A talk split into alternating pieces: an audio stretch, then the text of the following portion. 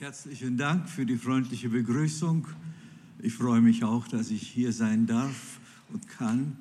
Bedauere es natürlich, dass Silvano nicht persönlich hier ist.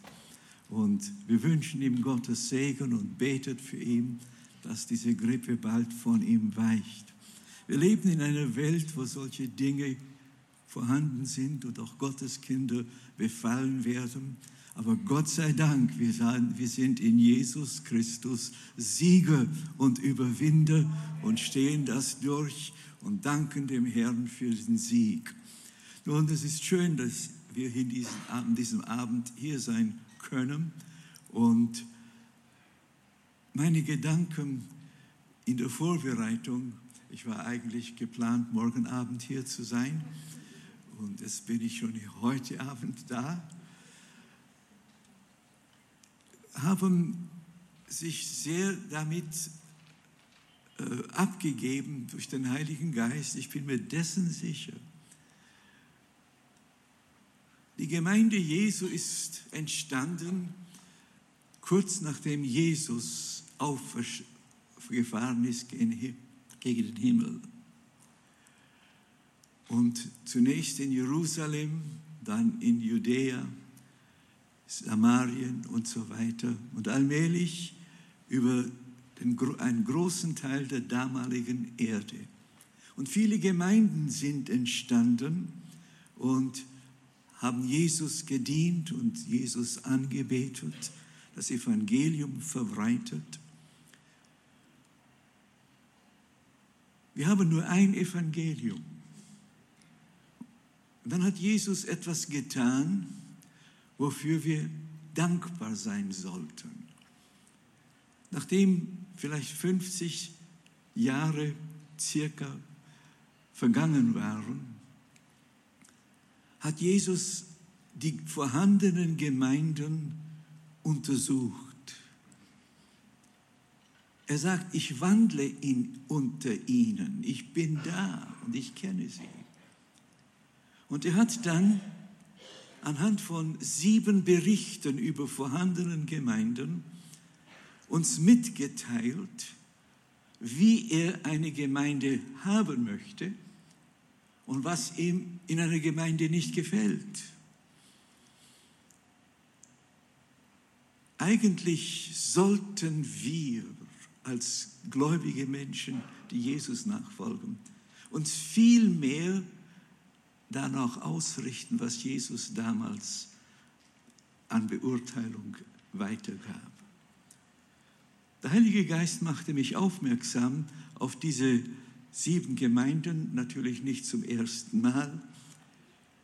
Und ich möchte über eine Gemeinde etwas sagen. Der Jesus hat sieben Gemeinden untersucht das heißt Berichte von seinem Untersuchen abgegeben. Und nur eine Gemeinde hat er beschrieben, das ihm wirklich gefällt.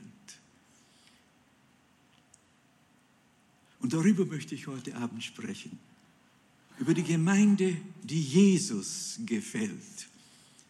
Denn ich nehme an, wir möchten eine solche Gemeinde sein. Amen. Wir möchten solche Gotteskinder sein, die zu einer Gemeinde gehören, die ihm gefällt. Dann gefallen wir ihm auch. Und das ist in Offenbarung Kapitel 3, die Verse 7 bis 13, die Gemeinde in Philadelphia.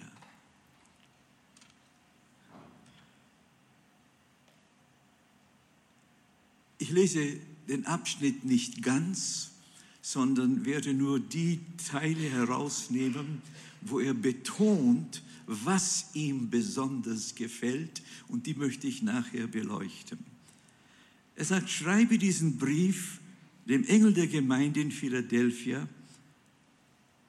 Das ist die Botschaft dessen, der lebt und wahrhaftig ist. Vers 8. Ich weiß alles, was du tust.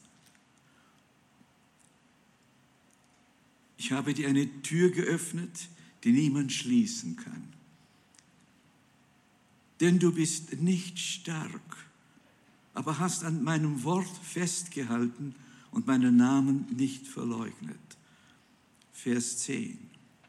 Weil du meinen Befehl befolgt hast, geduldig zu werden, werde ich dich vor der schweren Zeit der Prüfung beschützen, die über die ganze Welt kommen wird, um alle zu prüfen, die auf dieser Erde leben. Er sagt, ich komme bald. Halt dir an dem fest, was du hast. Und nun achten wir, was wir das formuliert. Ich werde das noch später erwähnen. Damit dir niemand deinen Siegeskranz nehme. Und dann sagt er, wer bereit ist zu hören, der höre auf das, was der Geist den Gemeinden sagt. Ich nehme an, als Johannes das von Jesus selbst hörte, das hat ihn enorm gefreut. Er kannte wahrscheinlich die Gemeinde in Philadelphia. Und hier ist nun eine Beurteilung von Jesus, dem Sohn Gottes, über Menschen, die ihm nachfolgen.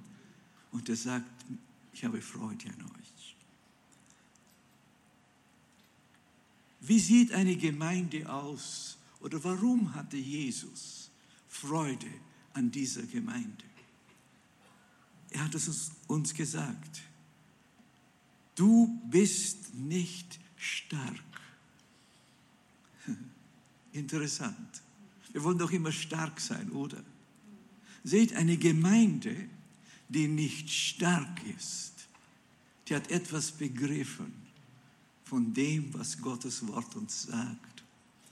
Nämlich, dass unsere Kraft nicht in uns liegt, die wir brauchen, sondern dass wir uns nicht auf unsere Fähigkeiten, Stärken, Weisheit, Klugheit und so weiter verlassen sollen, noch dürfen, um die Gemeinde zu bauen, um im Leben mit Jesus vorwärts zu kommen, sondern wir verlassen uns auf ihn.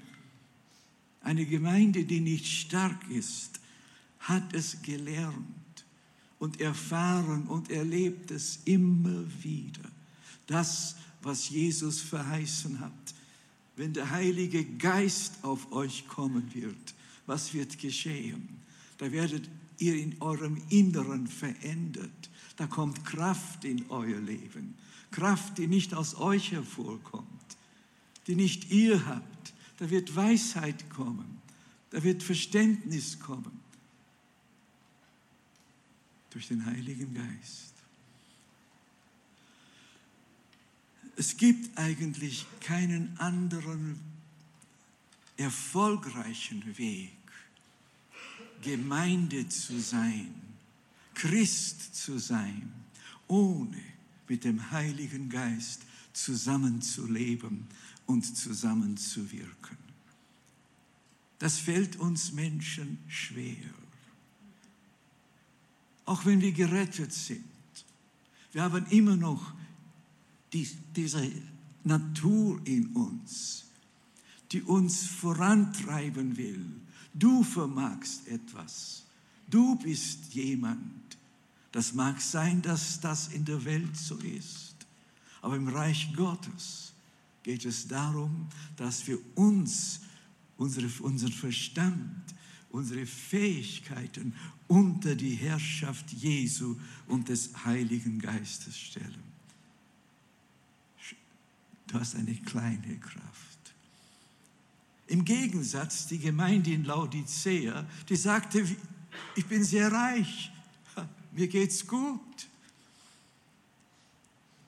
Das ist eine Gemeinde, die Jesus beurteilte. Und er sagt, du hast keine Ahnung, wie es dir wirklich geht, wo du stehst. Aber Gott sei Dank, wenn wir eine Gemeinde sein wollen und auch das im Leben umsetzen, das, und das, was wir nicht unsere Fähigkeiten anwenden, sondern diese unter die Führung und Herrschaft des Heiligen Geistes stellen und mit ihm zusammenarbeiten. Das Zweite, was Jesus sagte, was ihm gefällt an einer Gemeinde, die ihm wohltut. Er sagt, ihr habt an meinem Wort festgehalten. Ja, ist das überhaupt speziell zu erwähnen? Ist es nicht logisch und wäre es nicht selbstverständlich, dass Christen am Wort Jesu, am Wort Gottes festhalten? Man würde es meinen. Man würde meinen, dass das das höchste Ziel ist eines jeden Gläubigen, eines, jedes, eines jeden Nachfolgers Jesu, einer jeden Gemeinde zu verstehen, zu erforschen, was sagt Jesus, was hat er gelehrt. Was bedeutet es, dass wir am Wort festhalten? Ich glaube, es bedeutet einmal, dass wir in der Verkündigung das Wort Gottes reden lassen. Die Verkündigung in der Heiligen Schrift ist nicht unbedingt dasselbe wie das Lehren. In der Verkündigung sollen wir einmal die großen Taten Gottes predigen. Wir lernen Gott nicht kennen, indem wir nur Bücher über ihn lesen, sondern wir lernen Gott kennen, indem wir seine Taten anschauen. Und die finden wir nirgends so deutlich beschrieben wie in Gottes Wort. Ich habe Folgendes überlegt und sie mich selbst darin ertappt. Wenn ich von großen Taten Gottes gesprochen habe, dann habe ich sehr oft die Bedeutung auf die Menschen gelegt, die Gott gebraucht hat, gebrauchen konnte und dann geschaut, warum hat er sie gebraucht. Das ist nicht grundverkehrt. Aber Brüder und Schwestern, wir lernen Gott kennen, wenn wir seine Taten kennenlernen. Was hat Gott alles getan? Was hat Gott alles getan, unabhängig von Menschen und dann durch Menschen? Wir, was erkennen wir dann? Die Größe Gottes, die Allmacht Gottes, die Majestät Gottes. Jesus hat uns gelehrt, wenn wir beten, sollen wir zuerst zu unserem Vater schauen, seinen Namen erheben. In der Verkündigung geht es auch um die Verkündigung des Evangeliums. Was ist das Evangelium? Die Bibel gibt eine sehr einfache Definition vom Evangelium in 1. Korinther 15. Jesus kam auf diese Erde. Er lebte ohne Sünde. Wisst ihr, dass das etwas außerordentlich Großes ist? Jesus war der zweite Adam. Der erste Adam hat gesündigt. Und dadurch sind wir alle in Mitleidenschaft gezogen. Der zweite Adam kam auf diese Erde, um uns zu erlösen. Und er konnte uns nur erlösen, wenn er ohne Sünde lebt. Und die Bibel sagt uns, Jesus hat viel durchgemacht, damit er der Sünde widerstanden ist und siegreich geblieben ist. Er hat zu Gott geschrien unter Tränen das ihn bewahren soll vor dem Tod, nicht vor dem Tod am Kreuz. Die Bibel sagt, Gott hat ihn erhört, als er geschrien hat, weil er Gott fürchtete. Jesus ist nie seinem Vater ungehorsam gewesen. Nie. Nie gesündigt. Das Evangelium Jesus starb für unsere Sünden. Er wurde begraben, er ist auferstanden. Alles nach der Schrift und gen Himmel gefahren und ist zu Rechten des Vaters Gottes. Das sollen wir predigen. Weshalb? Weil der Mensch nur durch das Evangelium, wenn er es glaubt, gerettet wird. Es gibt keine andere Möglichkeit. Die Verkündigung des Evangeliums. Wann wird der Mensch gerettet, wenn er das Evangelium hört? Wenn er glaubt, dass Jesus der Erlöser ist und umkehrt und sein Leben unter die Herrschaft Jesu stellt. Ich hörte mal einen Pastor sagen, wir leben in einer Zeit, wo wir nicht sehr betonen dürfen, dass der Mensch umkehren soll. So predigen wir lieber, komm nur in Beziehung mit Jesus. Weißt du, du kannst nur in Beziehung mit Jesus kommen, wenn du umkehrst.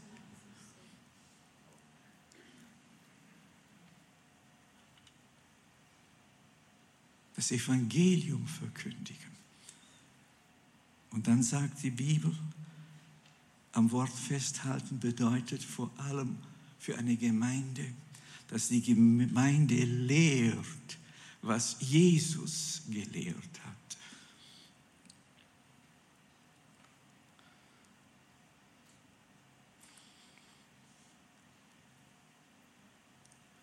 Manche Leute kennen die Bibel sehr gut. Die Pharisäer kannten die Bibel wahrscheinlich besser wie die meisten von uns. Und seht, man kann die Bibel so lesen, dass sie nur mit dem Verstand aufgenommen wird.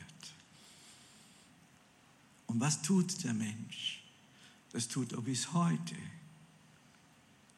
Er legt die Bibel mit seinem Verstand aus, wie es ihm passt. Habt ihr schon festgestellt, wenn sechs Leute zusammen sind, ich meine jetzt nicht am Fußballplatz, sondern sechs Menschen, die sich Christ nennen. Und du erwähnst etwas über Jesus und über sein Wort.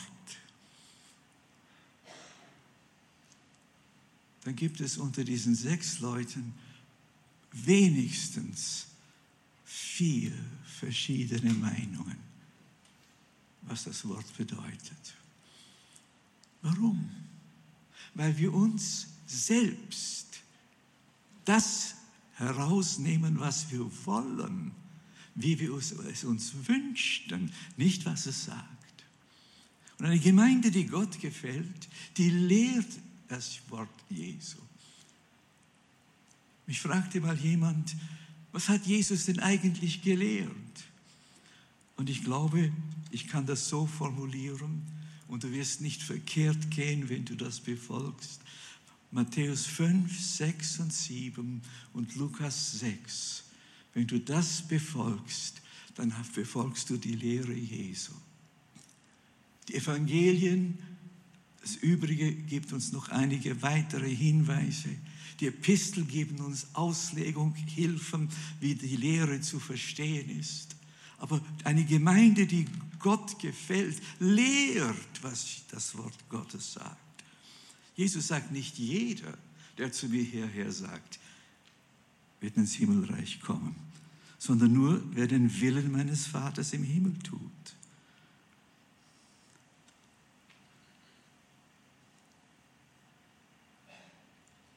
Und dann sagt er, darum gleicht jeder, der meine Worte hört und danach handelt. Bleiben wir hier mal stehen. Es reicht nicht, dass wir Worte Jesu hören, sondern wir sollen danach handeln. Das sagt er, nachdem er die Bergpredigt gehalten hat. Lukas 6 und Matthäus 5, 6 und 7. Er sagt, wer das Wort hört und danach handelt, der gleicht einem klugen Mann, der sein Haus auf felsigen Grund baut. Wisst ihr, wem Jesus das sagte? Seinen Jüngern. Und dann sagt er, wer ein jeder, der meine Worte hört und nicht danach handelt, gleicht einem törichten Mensch, der sein Haus auf sandigen Boden baut. Wem sagte Jesus das? Seinen Jüngern. Wisst ihr, was mir das sagt? Dass wir als Christen rein äußerlich sehr gleich aussehen können. In vielen Dingen, die wir tun und unser christliches Leben führen. Aber im Herzen sind wir Gott nicht gehorsam. Wir tun Gottes Wort nicht. Und darum wird jemand, der das Wort Gottes hört und nicht tut, einem Menschen verglichen, dessen Haus zusammenbricht. Tragisch. Eine Gemeinde, die Jesus gefällt, sie hat den Namen Jesu nicht verleugnet.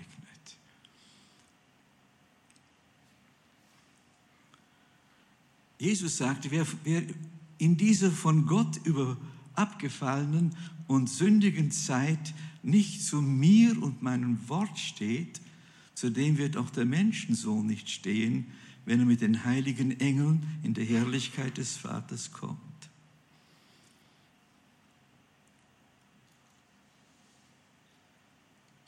Das bedeutet nicht nur und bedeutet auch nicht in erster Linie, dass wir den Namen Jesus benutzen, sondern der Name Jesu, den wir nicht verleugnen sollen, ist all das, was Jesus Christus ist, durch seinen Tod erworben hat und einmal für diejenigen sein wird, die zu ihm kommen.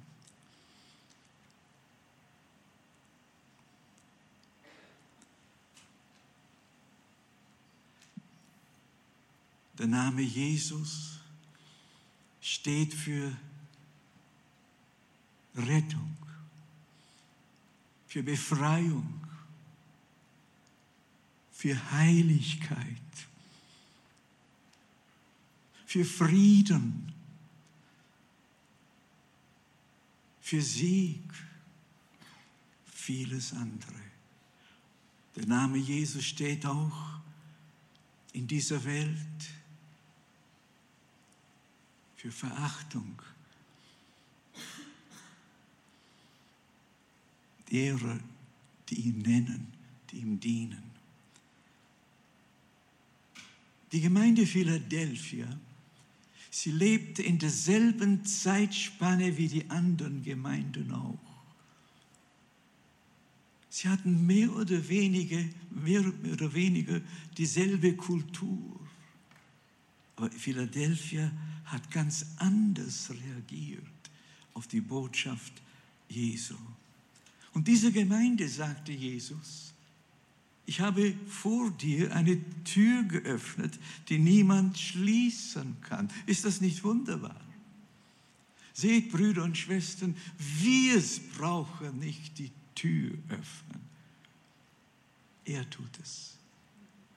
Es ist einmal die Tür in das Reich Gottes, durch die wir gehen können. Aber das ist auch die Tür zu Menschenherzen Jesus sagte dem Paulus, ich habe vor dir eine Tür in Korinth geöffnet. Viele Menschen sollen doch gerettet werden. Das tut der Herr. Wir sind oftmals so, so fieberhaft dabei, unsere menschlichen Gedanken zusammenzulegen. Wie können wir zum, an die Menschen herankommen? Ich glaube, wenn wir viel mehr uns mit Jesus befassen und ihm beten würden, dass wir ihm gefallen, öffnet er Türen. Die Bibel sagt uns niemand, niemand kommt zum, Vater, zum Sohn, wenn der Vater ihn nicht sieht. Als ich das anfing zu begreifen, dann haben wir angefangen zu beten. Herr, ziehe du Menschen von allen Stadtteilen zu dir. Und ich glaube, wir haben als Zürcher Gemeinde in den Jahren, wo ich Gemeindeleiter war, wohl kaum so wenig evangelisiert wie sonst jemand.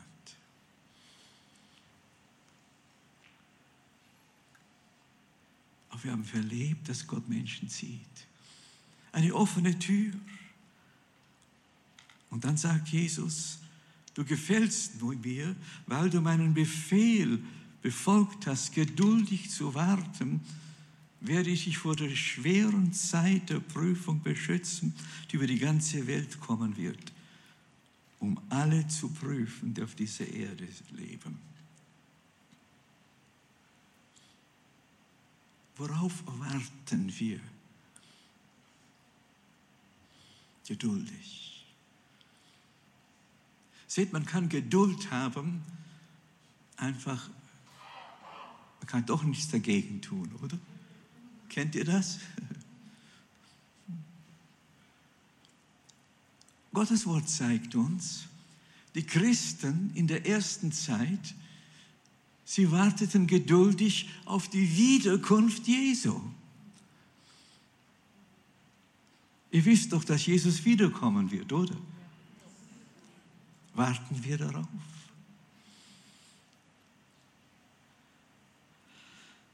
Es gab eine Zeit, in der die Gemeinde Jesu viel stärker auf die Wiederkunft ausgerichtet war wie heute.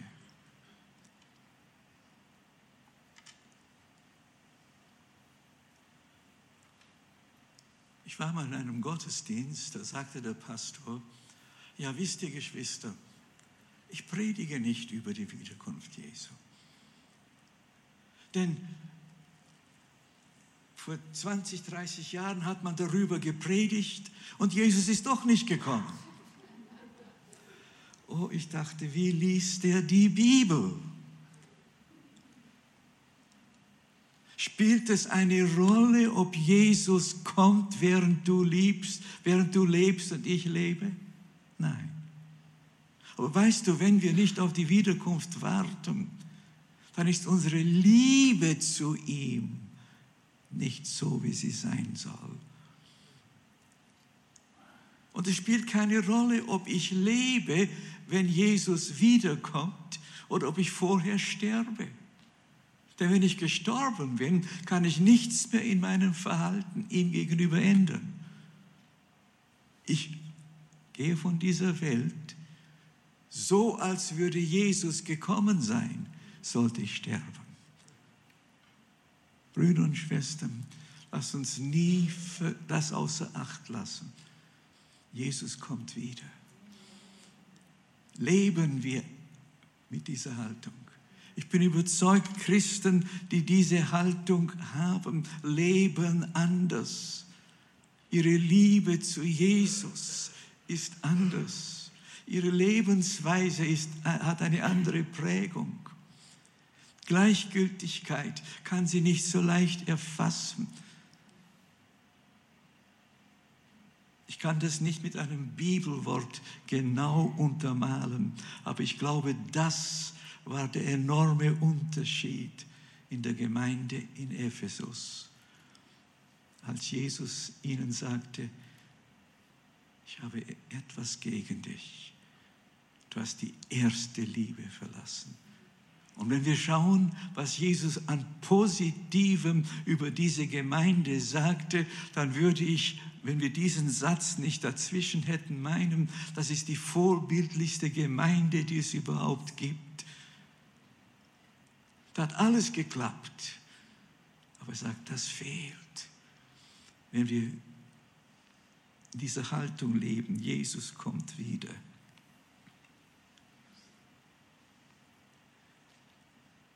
Und dann sagt Jesus etwas.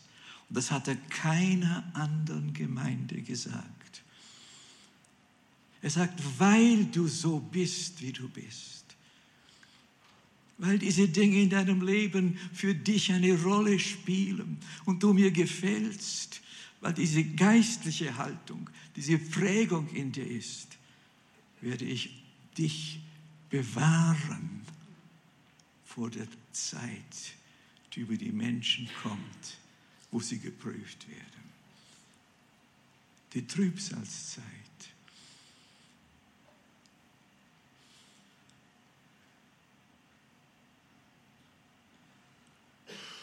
Jesus kommt wieder. Und er möchte seine Kinder, seine Gemeinde vorher wegnehmen.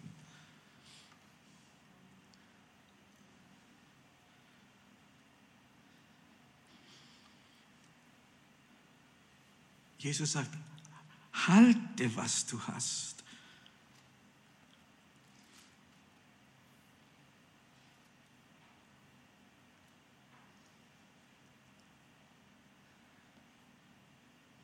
Lass dir niemand deinen Siegeskranz nehmen.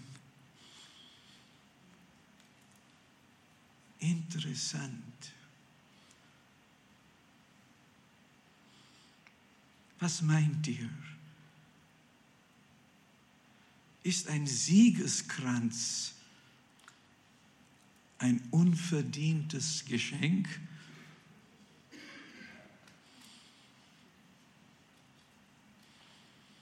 Nein. Ein Siegeskranz ist Belohnung.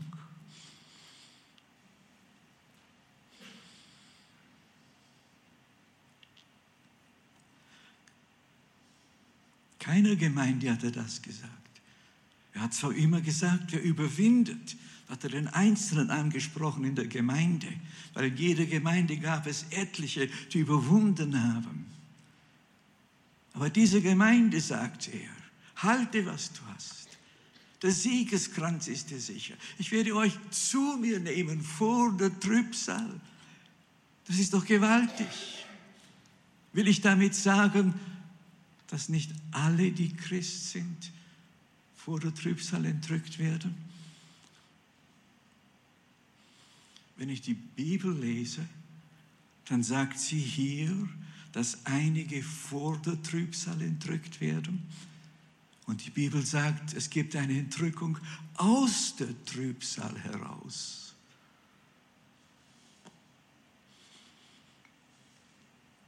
Ein Unterschied.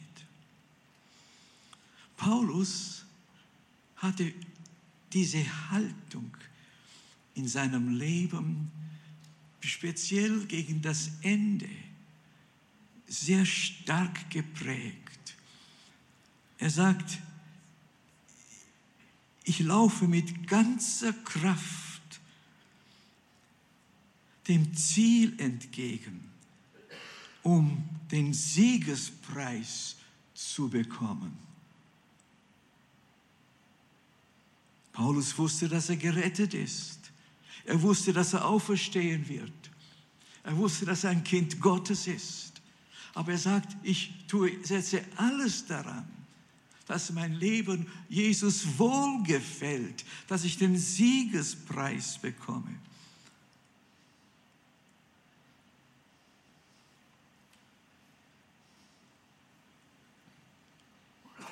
Eine Gemeinde, die wohlgefällt, hat diese Haltung. Ein Christ, der Gott wohlgefällig ist, stellt sich unter dieses Wort das wir heute Abend behandeln. Und wenn wir uns darunter stellen, was tun wir? Dann sagen wir, Heiliger Geist, wirke in meinem Leben. Zeige mir, ob ich solch ein Mensch bin, der diesem Bild gleicht. Und wenn nicht, rede zu mir.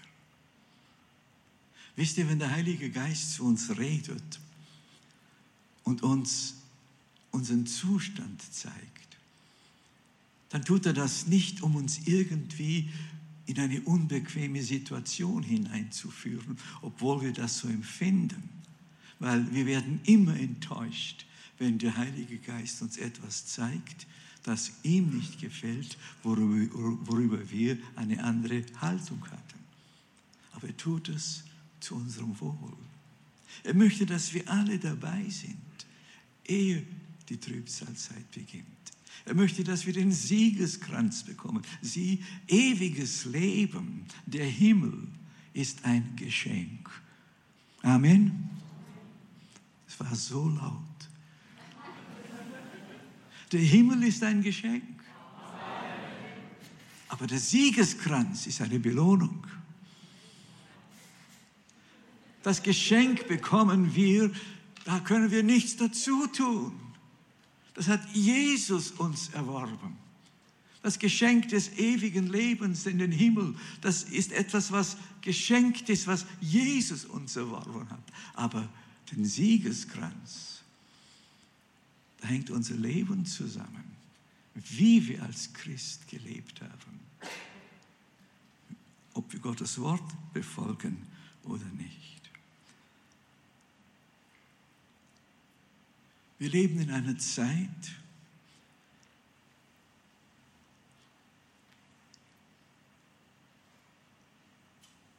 die auf der einen Seite von einer Entwicklung geprägt ist, die unser Verstand übersteigt.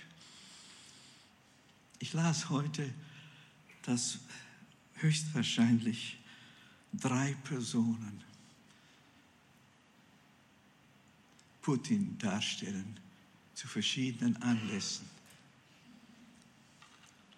Unlängst hat das deutsche Fernsehen ein, eine Ansprache von Kanzler Scholz, wiedergegeben.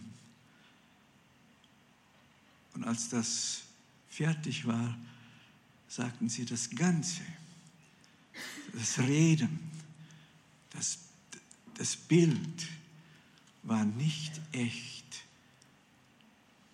Das eine intelligente äh, Technologie. Wir sind heute so weit, das heißt, wir, die Menschheit ist heute so weit, dass sie dich und mich nachmachen können. Wie wir aussehen, wie wir reden, dass es ganz natürlich natürlich erscheint. Verblüffend. Auf der anderen Seite ist die Menschheit gegeneinander aufgebracht, wie schon kaum je zuvor in der Weise. Und die Menschheit lebt dahin, als wäre alles in bester Ordnung.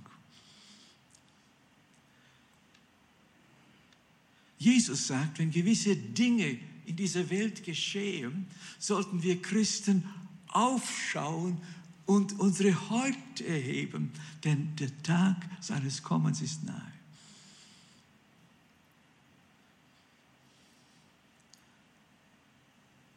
Ich habe den Eindruck, nicht viele erwarten ihn.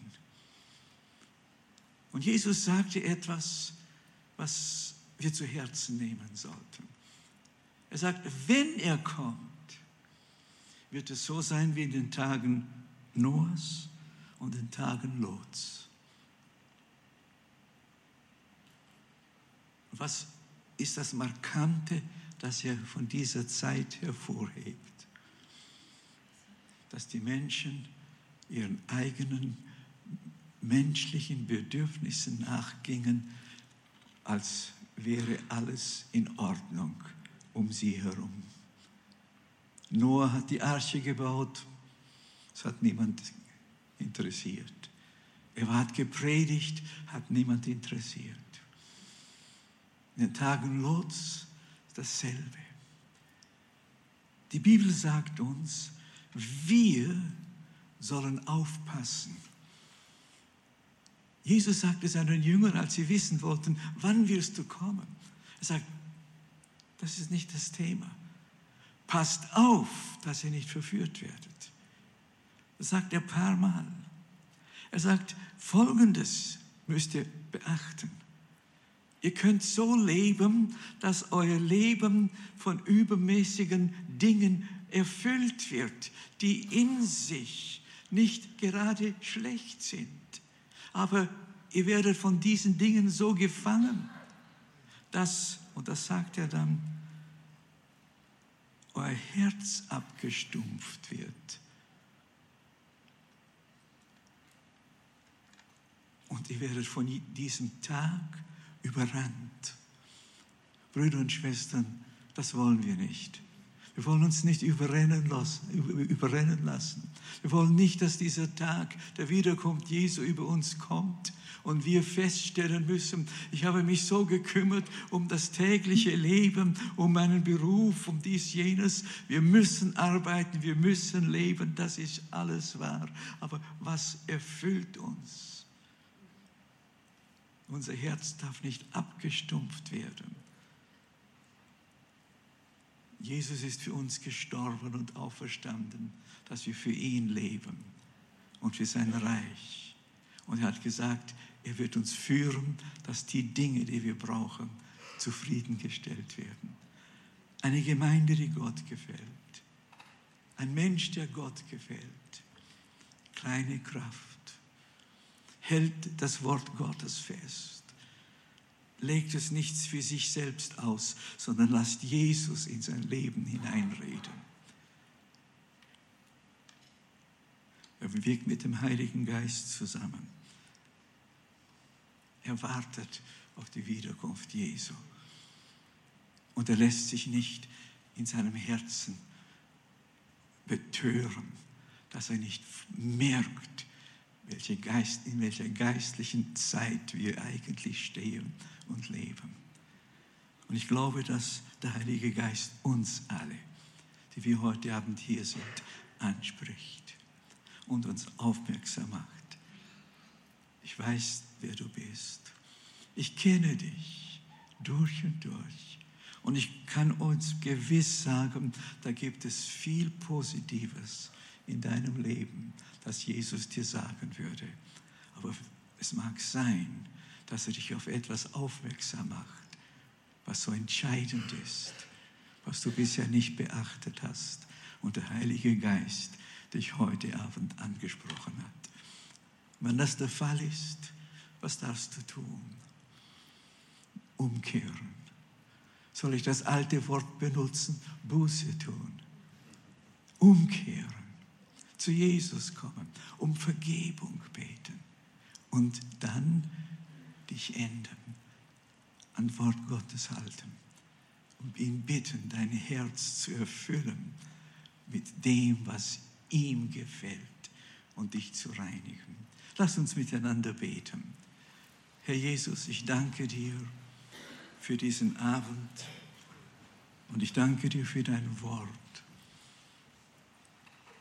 Ich danke dir, dass du uns gedient hast.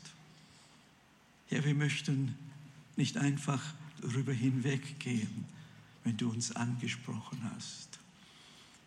Ich danke dir, Herr, dass du uns gezeigt hast, du möchtest so gerne, dass ein jeder von uns dir wohlgefällt, dir Freude macht und dir dient, wie es dir wichtig ist und wie du es in deinem Wort sagst.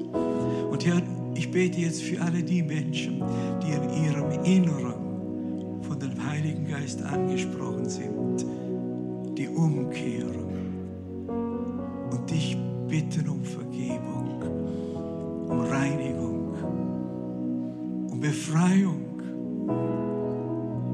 Und ich danke dir, dass du ein Vater bist, der uns zeigt, wo wir uns vor dir beugen bist du da mit einer helfenden, reinigenden Kraft, mit einer wunderbaren Gegenwart. Segne jung und alt, Herr. Hilf uns, dass wir das in unserem Inneren bewahren, die Haltung zu haben. Wir möchten dir wohl gefallen, dir Ehre bereiten und den Siegeskranz bekommen bereitet hast für alle die, die dich lieben und die dir von Herzen dienen. Ich danke dir, dass du weiterwirkst in dem Leben eines jeden Einzelnen, in meinem Leben, in unser aller Leben. Gelobt sei dein